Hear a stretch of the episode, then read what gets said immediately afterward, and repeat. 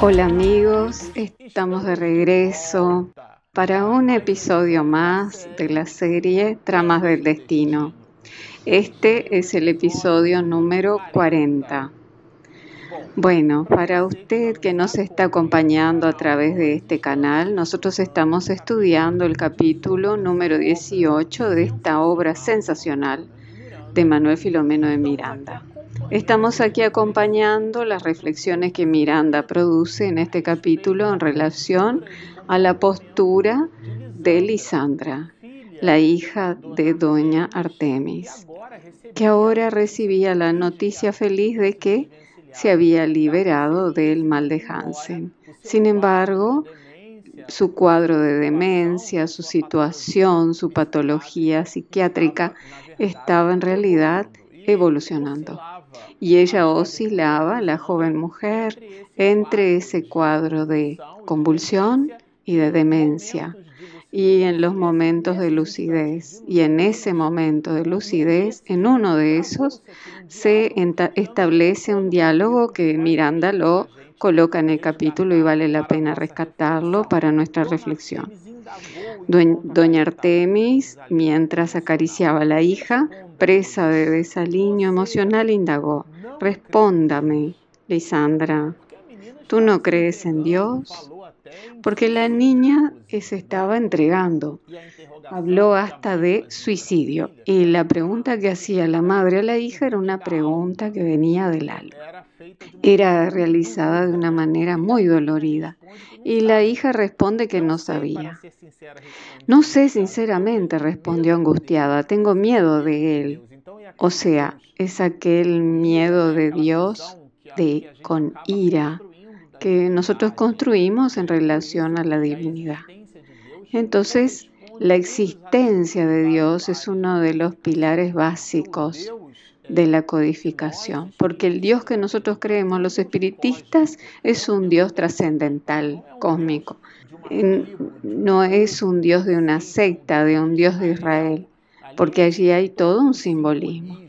Son cuestiones que, haciendo una abstracción a su simbolismo, trajeron y nos continúan trayendo muchas angustias y guerras, combates, y disensiones entre nosotros, las criaturas humanas, eh, por diferentes puntos de vista en los cuales pensamos unos de otros. Eh, Dios es el mismo, pero la manera en que lo percibimos es muy particular, exclusiva, y eso remite a las cuestiones de intolerancia. Nosotros no logramos lidiar con las diferencias de aquella persona que piensa distinto a nosotros. Por ejemplo, la persona se presenta con un tatuaje y nosotros la rotulamos. Creamos formas de trabajo y expresiones. En la filosofía de la educación lo estudiamos mucho. ¿Cuál es su formación? Que viene de formato, de forma. Entonces recibimos una forma. Imaginemos un budín en el cual colocamos en la horma y todos los budines salen con la misma horma o forma. Entonces salimos todos con la monoidea, con el proceso monolítico. Si nosotros buscamos en un diccionario o en el Google, el monolito es una piedra eh, única. Es aquel pensamiento inflexible, aquella monoidea, que incluso muchos espíritas presentan ese atributo, porque es exclusivo de la criatura humana, no es eh, exclusivo de la religión, sino del ser antropoide que somos. Y entre nosotros los espiritistas construimos una idea y lo culpamos todo a la reencarnación. Tuvo una dificultad porque pasó esto en otra, pasó esto porque sucedió algo en la otra encarnación. Y el Evangelio es muy claro que existen causas actuales en la reencarnación. Y muchas de nuestras dificultades no son del ayer, de lo que hicimos ayer, sino de nuestra falta de previsión del hoy. Por lo tanto, ese movimiento de inflexibilidad en relación al pensamiento de los otros construye en nosotros eh, a lo largo de los años y de los siglos y de los milenios y cada uno estableció para sí mismo una visión de Dios. Y muchos de nosotros creemos que Dios nos pone y tenemos rabia de Dios porque es una visión antropomórfica de forma humana, que es una, los filósofos antiguos lo estudian mucho. Si los dioses fuesen como animales, por ejemplo una vaca, nosotros seríamos bovinos, porque estamos ligados a esa imagen y semejanza, como dice la Génesis, el libro de la Génesis. Pero ella es una imagen antropomórfica. Dios no tiene dientes ni ojos. Nosotros somos inmortales, inmateriales. Dado el hecho de que somos inmateriales, somos hijos. Heredamos de Dios la inmaterialidad.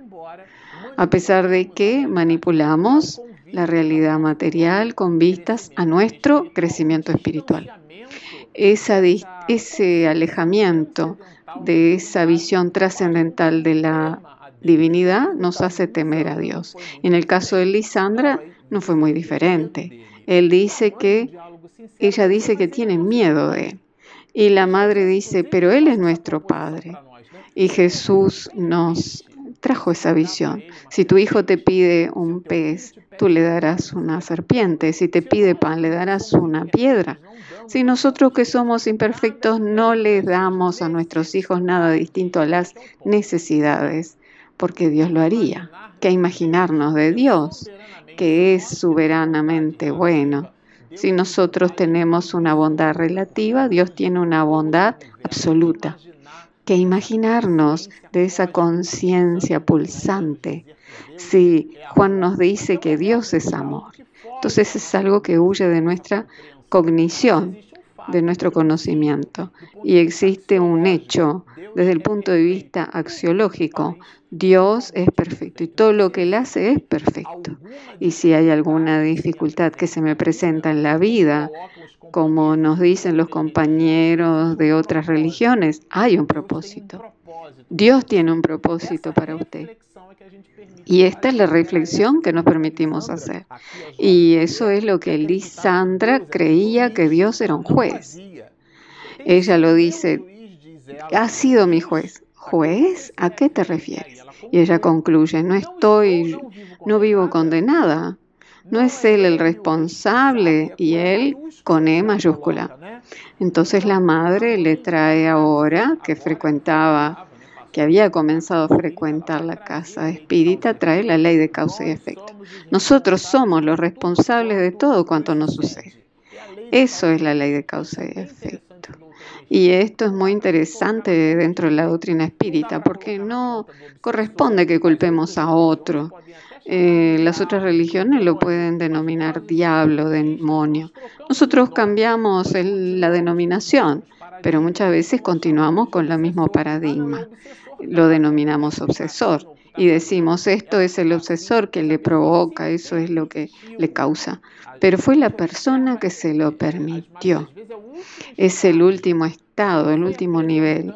Pero ella fue, fue presentando ese proceso. Como Juana dice que la hierba dañina eh, se nota cuando eh, surge, pero aquello fue un proceso. Y existe un diálogo franco, sincero, en el cual cuando nosotros pasamos por una dificultad y alguien habla con nosotros y nos quiere adoctrinar o esclarecer, nosotros respondemos, eso, eso me dice porque no está pasando contigo. Eh, y la niña produce esa misma reacción. Para usted es sencillo, no es usted quien sufre la lepra o la locura. Después ella solicita perdón a su madre porque probablemente estaba bajo la influencia o en la compañía de otros espíritus. Entonces ella saca de dentro de sí esa, esa rebeldía y después se da cuenta eh, de lo que le hizo a la madre, de que es quien la cuida, la bendice, le da cariño y se percata de la, de la dureza de su, de su reacción. Genuino, claro que sí, de Lisandra. Yo comprendo, sí, y hablaremos después, descanse. Y así la niña va a descansar, porque la mujer madre carga ese dolor en el corazón, viendo a su hija que niega a la divinidad, niega el afecto. Es un cuadro muy difícil, considerando ahora que Lisandra no estaba más con el mal de Hansen, todo indicaba que ella podría concurrir a la casa espírita, pero ella lo esquivaba. Se cristalizó en sí misma y Miranda lo nota así. Esquivaba de cualquier conversación se volvió agresiva y embistió contra Cándido, que era el enfermero que la cuidaba y que le daba cariño. O sea, se hizo fácil presa del enemigo invisible. Ella entregó los puntos psíquicamente hablando. Ella se dejó llevar por la influencia obsesiva. Es así mismo, o sea, yo creo que mi vida está terrible. Y aquí nuevamente, esto es una reflexión para todos nosotros. Y eh, utilizando su carácter débil, para subyugarla con su acción perniciosa y dominadora. O sea, eso lo coloca Miranda, esa debilidad. Aquel, aquel estoicismo, aquella fuerza interior para poder pasar por la dificultad a pesar del dolor. Eh, o sea, ella no lograba eh, reaccionar a aquella acción perniciosa, porque era una cuestión coercitiva de parte del espíritu obsesor. Y esa joven mujer podía pasar por esa situación muy bien. Veamos algo muy interesante de Miranda, que lo menciona Miranda, lo que leeremos. Porque mirando un cuadro así nosotros podríamos pensar, pero esa persona después que pasa por eso se va a liberar. Pero Miranda produce estas anotaciones. Lisandra, que podía haberse beneficiado grandemente el rescate por el dolor, adquiriendo positivas conquistas, no reaccionara como era de desear. O sea, la dificultad no estaba surtiendo su efecto espiritual que debería ser necesario. Bueno, si nosotros estudiamos este capítulo y Miranda lo presenta, que recuerden el episodio pasado, los dos lados de la moneda, si existe un lado de las alegrías, existe un lado de lo que sucede en el domingo inmediato. En el domingo inmediato, cuando los familiares se reunían eh, esperando al enfermero y a doña Clarice eh, para la lectura, o sea, que se reunían para las oraciones. Eh, doña Artemis fue hasta el cuarto y encontró a Lisandra acostada y, en un movimiento corporal eh, se percata de que ella había atentado contra su propia vida, habiendo seccionado las arterias del pulso. Y la madre eh, se queda en una situación muy difícil, corre y corre, y en un momento en que se produce todo ese escenario es cuando Cándido aparece. al enfermero a que ella había pasado a odiar.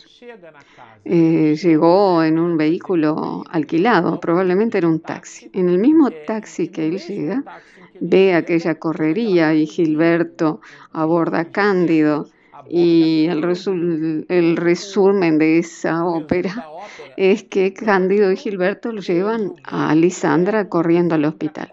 Y él percibe, siendo enfermero, se da cuenta de que era una situación muy grave y la carga a la niña en los brazos y la lleva al hospital. Y toda la familia permanece en una situación muy difícil.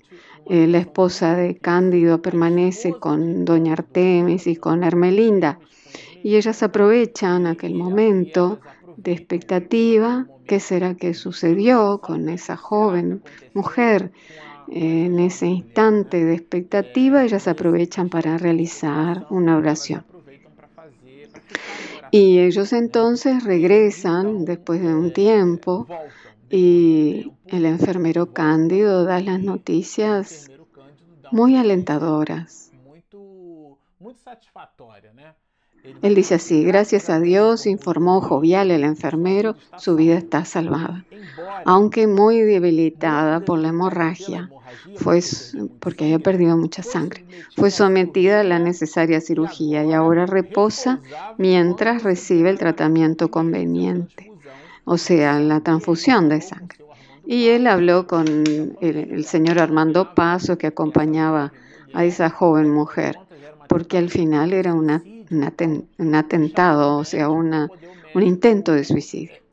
Él llamó al médico para ponerlo al tanto de la situación sin poner mucho alarme y sin brindar mucha información para que no hubiera la propagación de la noticia. Y surgió el médico porque era el que ya tomaba cuenta de Lisandra, cuidaba de Lisandra y conocía el cuadro psiquiátrico de la joven mujer. Y el enfermero Cándido recordó al doctor Armando Pasos y lo llama para que eh, tome cuenta. Eh, Artemis, que había conseguido mantenerse relativamente serena, hasta entonces no pudo disimular más el infinito sufrimiento que la castigaba. Eh, acordamos aquí de que era un sufrimiento uno tras de otro, un día tras otro. O sea, esta mujer estaba en el extremo de su dolor. Ahora no, no era suficiente que la hija había tenido mal de Hansen, su marido estaba alejado, totalmente alejado. Ella ahora con un cuadro de demencia psiquiátrica muy grave y todavía la niña corta los pulsos en un atentado, una tentativa de suicidio. Era una situación muy difícil. Nosotros podemos imaginarnos, y lo invito a usted que haga la relectura de este capítulo y haga una reflexión sobre este escenario, que a mí me gusta recordarles, no es un trabajo literario de ficción. Aquí Miranda, que es un escritor fabuloso, reúne el verbo y las palabras, que es de un portugués maravilloso, pero no es un tratado de literatura puro y simple, sino que es un manantial de vida, es una información que él trae de algo que realmente sucedió. Efectivamente, es vero, es verdadero, y lo coloca en un formato de historia romance. Pero el objetivo de nuestra atención no es en el personaje, es en aquello que nosotros deberemos reflexionar sobre las actitudes de ese mismo personaje. Yo en el lugar de Lisandra, ¿qué hubiera hecho? Yo en el lugar de Doña Artemis, ¿cómo me comportaría?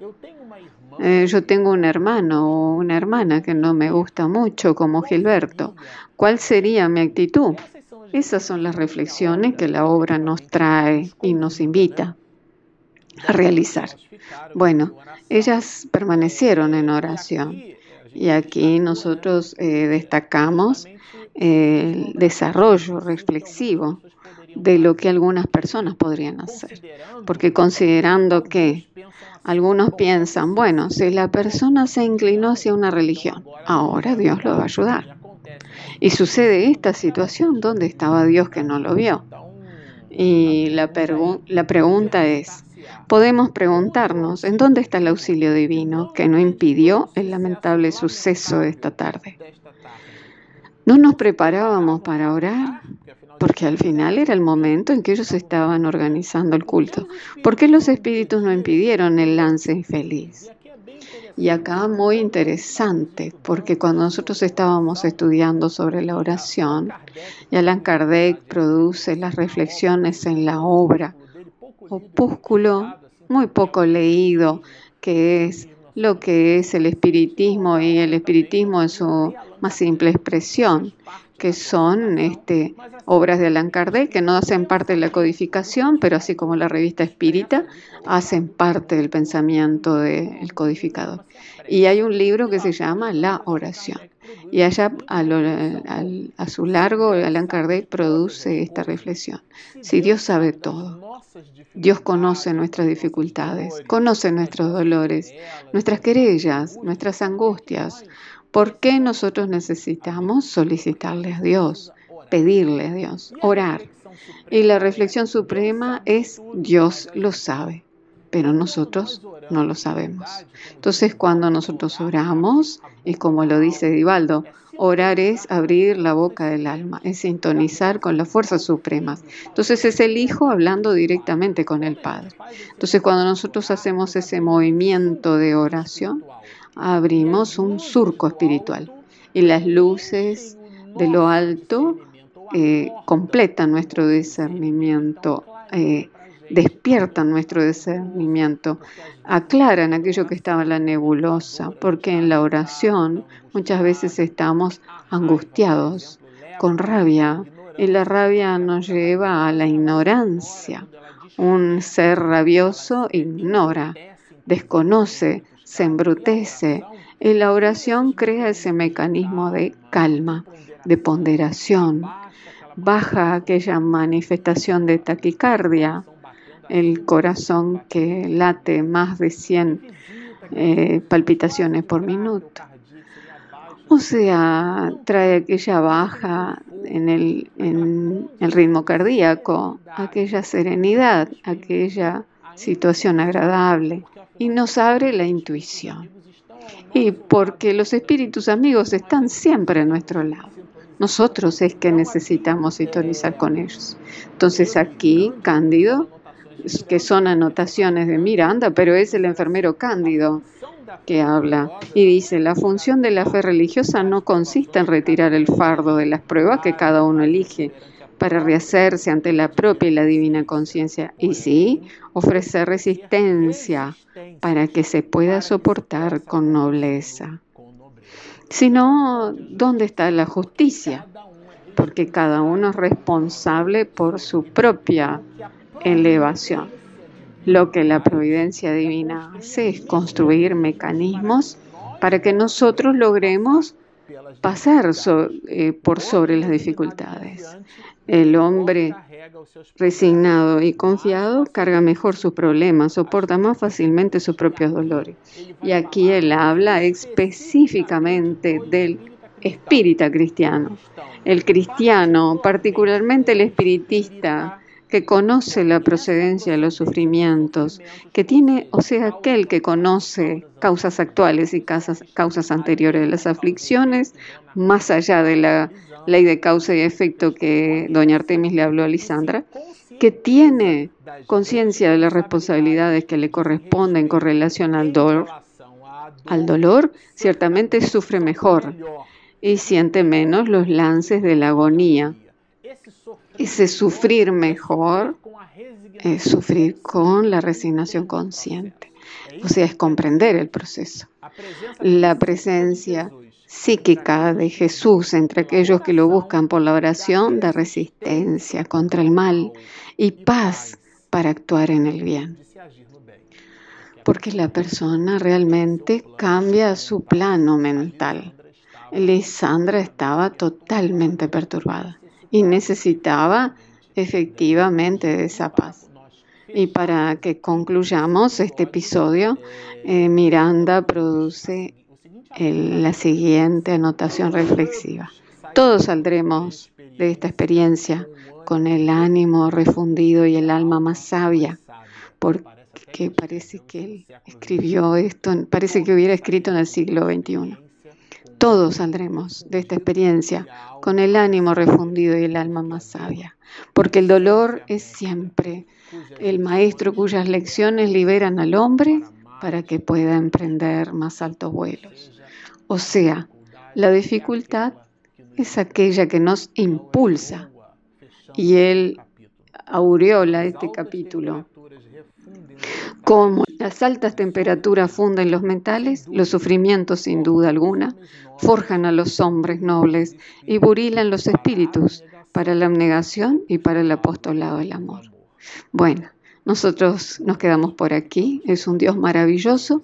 Y cerramos este capítulo que en el próximo episodio comenzaremos el capítulo 19 y si usted nos acompañó hasta aquí y si aún no se inscribió en el canal, eh, clique en el canal, eh, opte por la campanita, póngale like porque nos ayuda el YouTube a encontrarnos. Y usted tiene cómo bajar, descargar el aplicativo en su iPhone, porque es un aplicativo gratuito de Play Store y Apple Store, de Google Play y Apple Store. Baje nuestra app, descargue nuestro, nuestro material y síganos. Mucha paz.